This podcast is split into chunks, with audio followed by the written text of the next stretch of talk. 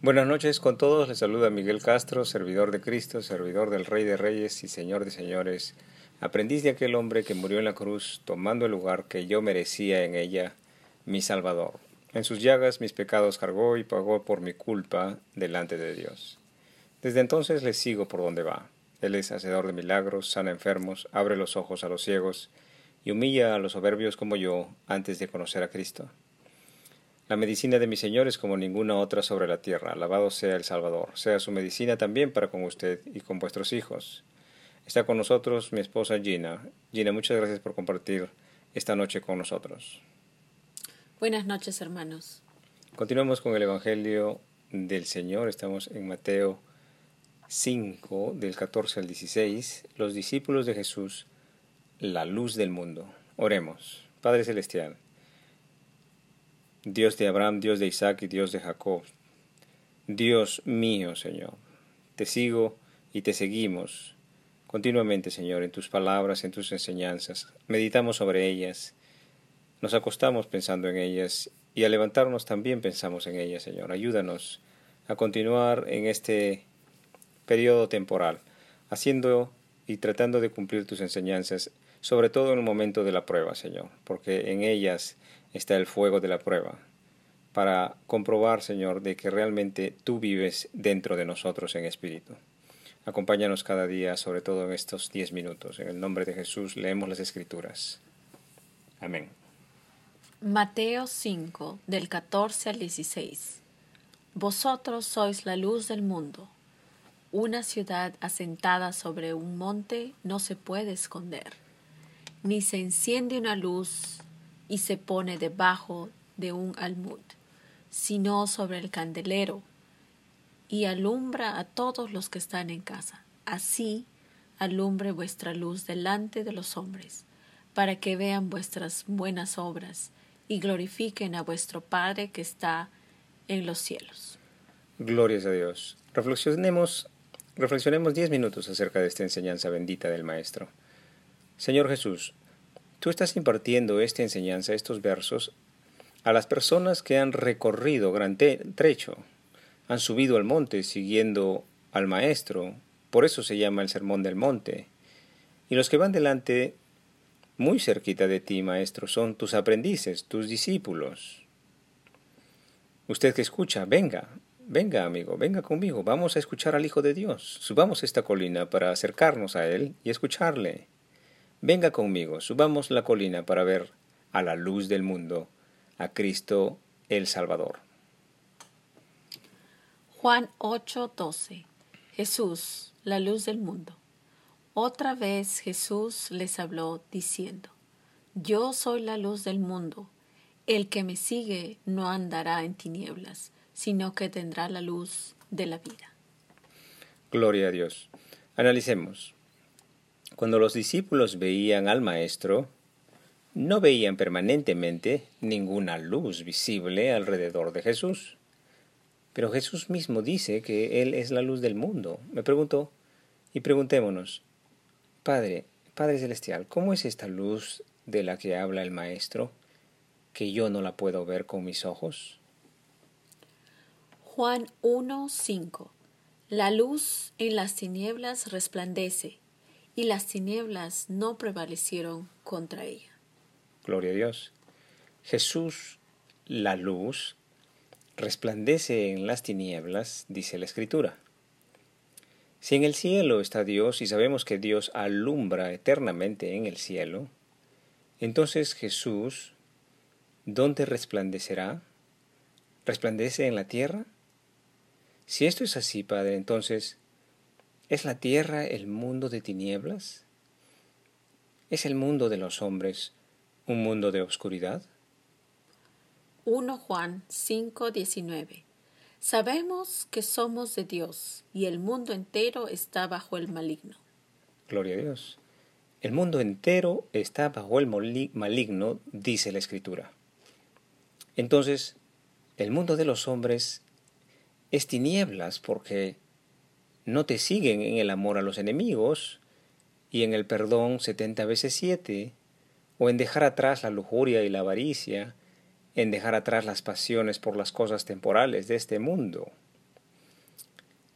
El mundo elige su propio camino en vez de cultivar en sí mismos tus enseñanzas como el amor de sacrificio, la fe y el conocimiento del carácter de Dios. Juan 8:12 Otra vez Jesús les habló diciendo, Yo soy la luz del mundo. El que me sigue no andará en tinieblas, sino que tendrá la luz de la vida. Gloria a Dios. Yo quiero seguirte, Maestro.